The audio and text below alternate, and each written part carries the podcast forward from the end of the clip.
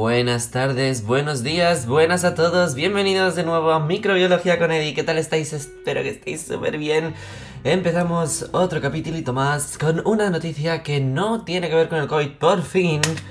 Madre mía, aunque eh, tendría por decir cosas del COVID por todos los días, ¿eh? o sea, literal podría hacer un podcast diario únicamente de COVID, pero bueno.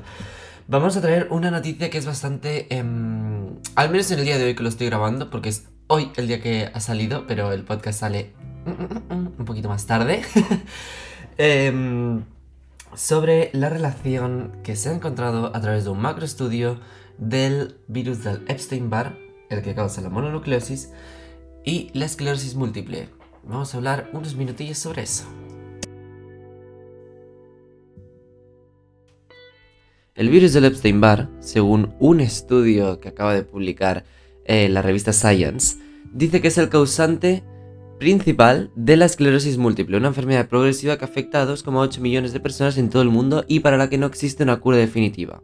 Un equipo de investigadores de la Escuela de Chan de la Salud Pública de la Universidad de Harvard podría haber dado por fin con el descendente de esta enfermedad, ya que hace muchísimos años que se está investigando de dónde proviene la esclerosis múltiple, ya que no es una enfermedad que, pese a que hay 2,8 millones de personas que lo están padeciendo actualmente, no es un porcentaje hiper mega ultra elevado, pero sí que requiere de conocimiento, porque es una enfermedad rara, pero ya es una, o sea, es rara, pero suficientemente prevalente como para que mm, ya tenga una importancia. No sé si me explico bien, pero vaya. Entonces, eh... bueno, yo os, os digo lo que han relatado ellos y luego comentamos un poquito, ¿vale? Dicen, desde hace años nuestro grupo y otros han investigado la hipótesis de que el virus del Epstein-Barr es la causa de la esclerosis múltiple, pero este es el primer estudio que brinda una evidencia convincente de causalidad, que es el que destaca el, principal autor del estudio. Según este señor, se trata de un gran paso porque sugi- sugiere que la gran mayoría de los casos de eh, esclerosis múltiple podrían prevenirse al, al detener la infección por virus del Epstein-Barr. Además, subraya que al centrarnos en este virus podría identificar por fin una cura para la esclerosis múltiple. Pero bueno, sigamos diciendo. A lo mejor os preguntáis qué es la esclerosis múltiple. Lo resumimos brevemente, ¿vale? La esclerosis múltiple es una enfermedad autoinmunitaria y crónica que actúa dañando la mielina en el cuerpo de los afectados. La mielina es un material mm, graso, es bastante lipídico y lo que permite es que eh, aislar eh, el axón de las neuronas y todo lo que mm, necesita estar, digamos, bien protegidito. Entonces lo que hace el- la mielina es aísla tanto la neurona que permite que el corriente eléctrico que pase, el impulso eléctrico para dar la señal eh, nerviosa, sea instantáneo, o sea, pa, al momento. Entonces, es principalmente la esclerosis múltiple una pérdida de la mielina. Por lo tanto, eh, los impulsos eléctricos desde y hasta el cerebro no pasan con, eh, con rapidez. Es mm, porque el propio tejido del organismo es tratado como un cuerpo extraño, es decir, es como que eh, como si esta enfermedad autoinmunitaria generase anticuerpos que degradan la, la mielina, ¿vale? Bueno, al final, así es una autoinmunitaria y, y es la ha tocado, pues, la mielina. Y el comienzo de la enfermedad suele desencadenarse por una combinación de factores genéticos y medioambientales. ¿Y qué pasa? Que ahora eh, se ha sumado este, este mm, factor mm, microbiológico, digámoslo así. Pero bueno, a partir de este estudio, lo que han podido eh, concluir, mm, digamos, como el paso más importante, ¿no? Que se ha dado y de hecho porque se ha hecho la, la noticia importante. Es que la infección por el virus del Epstein-Barr, afirman ellos, es el paso patogénico inicial de la esclerosis múltiple, pero se debe activar otros factores para la fisiopatología completa. Con esta última frase desencadenamos. ¿Por qué?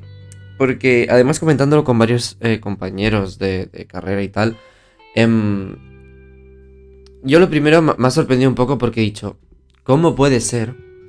O sea, no, no me extrañaría porque al final, por ejemplo, también está muy relacionado y, y ya hay mm, casi un 100% de evidencia científica de que el linfoma de Hodgkin, que es un tipo de linfoma que es bastante agresivo, es causado por eh, el bueno, necesita que haya una infección por el mm, virus de Epstein-Barr, por el de, de pasar la mononucleosis. Pero no, no quiere decir que todo el mundo que se infecte por este virus vaya a padecer tipos, este tipo de enfermedades. Al final es un virus que, al parecer, por lo que yo llevo viendo desde hace tanto tiempo, es que se... O sea, que puede desencadenar a un montonazo de infección, o sea, de, de enfermedades que no, en principio no son infecciosas, pero que la desencadenan, ya sean tumores, ya sean linfomas. Ahora es una enfermedad autoinmunitaria y degenerativa y crónica y que no tiene cura y que es muy chunga. Em, entonces, es como que descuadra un poco. ¿Pero por qué descuadra? Porque es una infección que es muy común.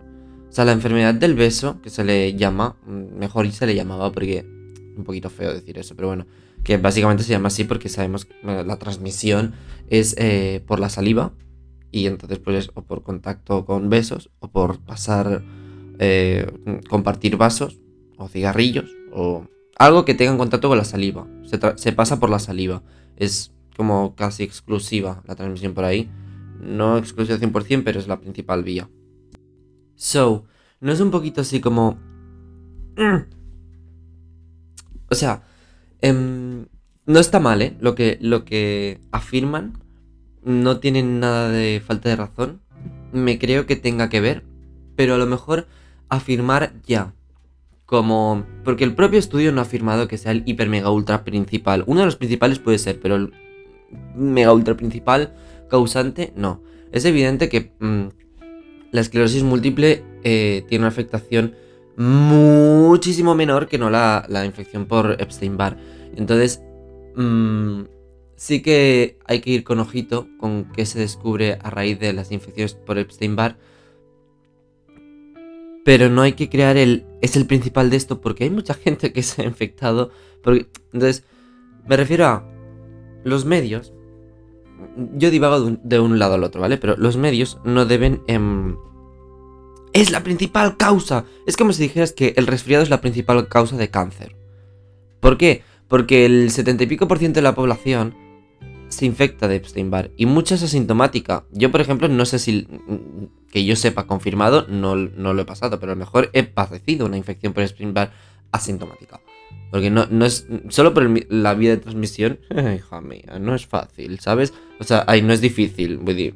es que entonces, em, ¿por qué tengo que yo leer un artículo eh, científico que dice unas cosas y que afirma que esto es así, pero que no es, o sea, que es 100% seguro, que no es la única causa, sino que a lo mejor sí se necesita esta infección para que se dé para adelante la esclerosis múltiple, pero tiene que tener muchos otros factores detrás, factores genéticos, factores ambientales, factores epigenéticos y ahora lo que quieren afirmar es se ha incluido un factor eh, microbiológico. Que a lo mejor, eh, imaginaros estos cuatro factores que os he dicho, imaginaros que hay cinco factores, ¿vale? Que son necesarios, o sea, que pueden dar lugar a esto, pero se necesitan mínimo tres. Pues ahora se sabe que este pues, es uno de los factores que puede ayudar a desencadenarlo. Pero no lo están afirmando tipo, sí, sí, sí.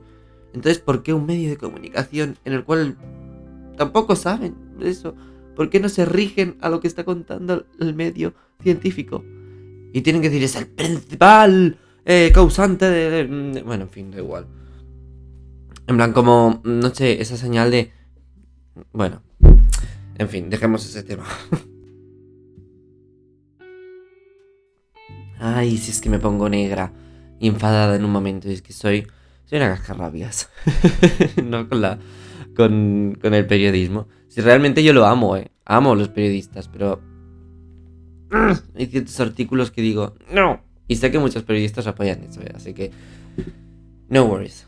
Pero que no, que real que, los amo, eh. Solo es el artículo en sí que ha habido... Es que ha habido un artículo que es que... mira, paro. Paro porque no paro. ¿Cómo has hecho este estudio? Porque claro, a raíz de que... Pues mira, es una de las cosas que le voy a agradecer a los militares, que han servido de algo. Entonces, eh, bueno, sí, es que ha sido así. En Estados Unidos, que es de, bueno, a si antes he dicho de la Universidad de Harvard, pues ya, podremos intuir de qué país proviene el estudio, como la mayoría. traído de Alemania. Pero bueno, es uno de los grandes misterios de la ciencia. El hito que se ha descubierto de la. de la esclerosis múltiple. Coño, es que. Que me quedaba seco. Uy. En fin. Mm, sabemos que esta enfermedad se desarrolla entre los 20 y los 40, ¿vale? Eh, y se ha utilizado una población muy grande para este estudio, que ha sido eh, los 10 millones de militares de los cuales tenían muestras de serum, eh, del suero, de básicamente lo que se utiliza para saber si ha habido la infección o no mirando los anticuerpos. ¿Qué han hecho?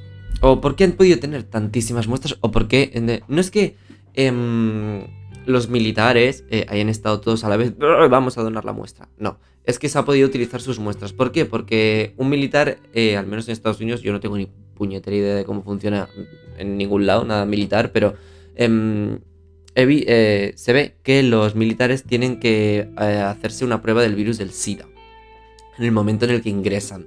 Entonces, claro, eh, esas tú usas una cantidad mínima para hacer la prueba y luego lo otro se congela. ¿Qué pasa? Que claro, en el momento en el que iban o sea, que ingresaron ciertos, mm, bueno, todas estas mm, personas, pues se ve que había la muestra que te cagas.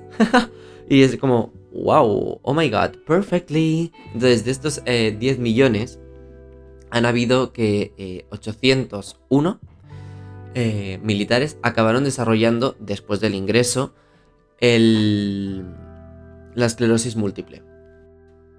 Entonces, gracias, gracias a que habían estos sueros se dijo, vamos a ver de estos 801 militares que han acabado desarrollando la esclerosis, cuáles tenían la infección eh, del Epstein-Barr.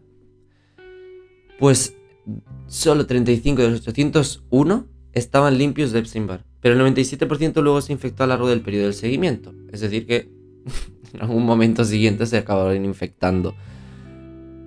Del grupo control, 107 están originalmente limpios del virus de la mononucleosis. De ellos se infectó después del 57%. El riesgo de esclerosis múltiple se multiplicaba, por lo tanto, 32 veces tras la infección del patógeno de la enfermedad del beso, un efecto que no se observó con otros virus de transmisión similar, como el citomegalovirus, que también es muy sospechoso de muchas cosas porque el tío es como que también tiene una tendencia como este. ¿Qué pasa? Que eh, han podido utilizar una gran población, la verdad, una gran, gran, gran población de estudio para ver, eh, y lo han afirmado porque en casi todos los casos en esta población de estudio eh, había habido una infección por el Epstein-Barr, y si ya lo sospechaban de antes, esto lo confirmó. Y que en el grupo control la gente estaba limpia de Epstein-Barr. Entonces, no, no en la gran mayoría, porque de hecho un poquito más de la mitad solo estaba limpio de Epstein-Barr, pero bueno. Entonces, todos son datos eh, que enfocan hacia una dirección, pero que no son 100% evidentes, porque sí que todo esto es al final una hipótesis estadística dados unos resultados que tú has hipotetizado que este virus puede estar relacionado con esta enfermedad que en principio no tiene nada que ver una cosa con la otra y te has dado cuenta que la gente que padece la enfermedad, que no sabes su origen, eh, padece en su grandísima mayoría una... O sea, o en su totalidad, en este caso no es la totalidad, pero podría serlo, eh, una infección por este virus que tú sospechabas. Y además sabes que actúa de manera que puede afectar a esta parte de la inmunidad. Entonces, claro. Dices, ah, ok, entiendo. No se sabe si a lo mejor es porque hace mimetismo con alguna molécula de la mielina. No se sabe si... No se sabe. Son cosas que se tienen que seguir investigando y a lo mejor luego sale que realmente no. Que todo es pura casualidad. Pero bueno, la noticia está ahí. La sabiduría también está ahí. Y la alegría de poder saber que gracias a esto... Si esto se confirmase, ¿sabéis por qué es, es una alegría en parte? Porque... Porque tratar la esclerosis múltiple es difícil. Eh, diagnosticarla a veces también. Lo del diagnóstico no lo controlo, ¿eh? eh la cura no, no, hay. Todo es paliativo. Entonces, em, eso es muy difícil de, de seguir desarrollando. Pero el, el, el Epstein-Barr no. el control es muy fácil, es por una serología. Eh, hay desarrollos de vacunas en marcha. Hay em, tratamiento contra ella. Eh, de manera que mientras está pasando la mononucleosis se puedan administrar antirretrovirales.